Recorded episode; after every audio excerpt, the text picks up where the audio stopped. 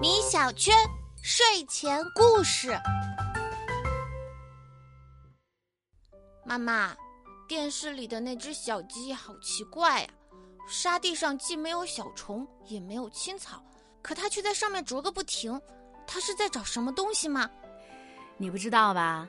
沙地上有一种小鸡爱吃的美食，而且小鸡还靠这种美食抓到过小偷呢。这天中午，风平浪静的动物小学突然传出一声嘹亮的哭嚎声。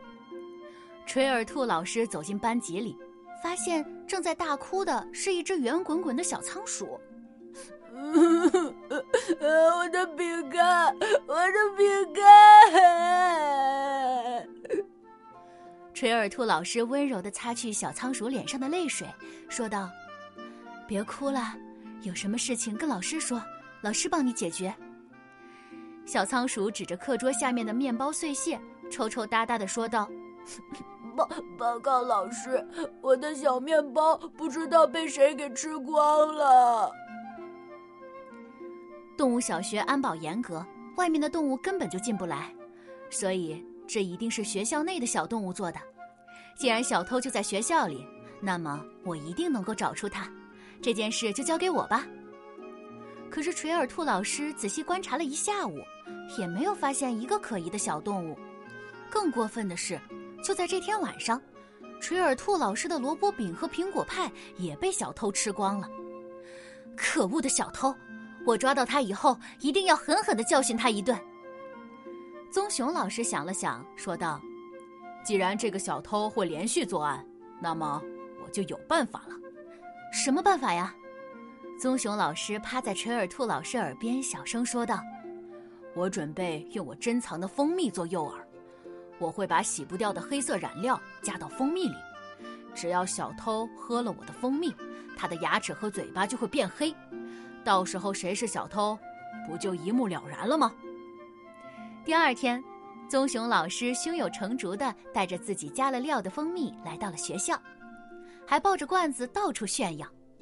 这可是我珍藏的蜂蜜，又香又甜，可好吃了。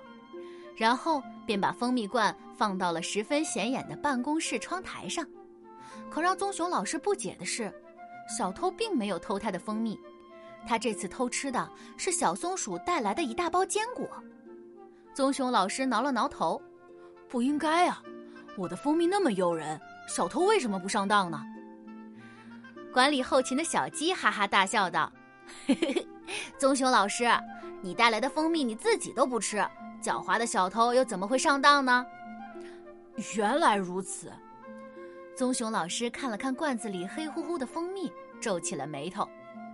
可是这罐蜂蜜，我我实在是下不了口啊。小鸡用翅膀拍了拍自己的胸脯。棕熊老师，你别为难，捉贼的事儿就交给我吧，我有一个好办法。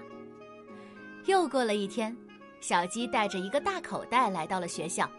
它时不时的就打开口袋，把自己的小嘴伸进去啄两下，然后露出十分享受的表情。小动物们好奇的问：“小鸡，你在吃什么呀？”“这个呀，是我新买的水果糖。水果糖能分我一块尝尝吗？”不料，小鸡竟然竖紧了装糖的口袋，十分坚决的说：“不行。”这袋糖我自己都不够吃呢。大家虽然吃不到小鸡口袋里的糖果，但一致认为那袋糖果一定非常美味，因为小鸡一会儿吃一块，一会儿吃一块，没到中午就把满满一袋糖吃下去半袋了。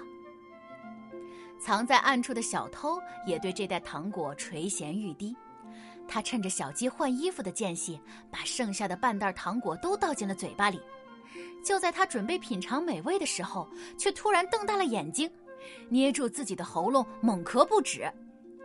原来他刚刚放进嘴里的根本就不是糖果，而是一堆沙粒和石子。狡猾的狐狸，你终于被我抓到了！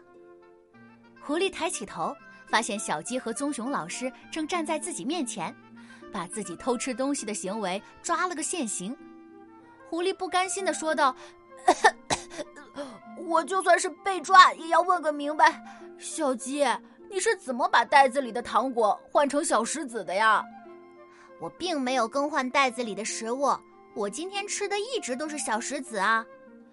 狐狸惊讶的瞪大了双眼，这怎么可能？你不知道吧？沙粒和石子也是我们小鸡爱吃的美食啊！我们小鸡没有牙齿，不能嚼碎食物，但我们有两个胃，一个胃装食物，另一个胃装石子和沙粒，专门帮我们磨碎食物，便于消化吸收。居然还可以这样！没想到吧？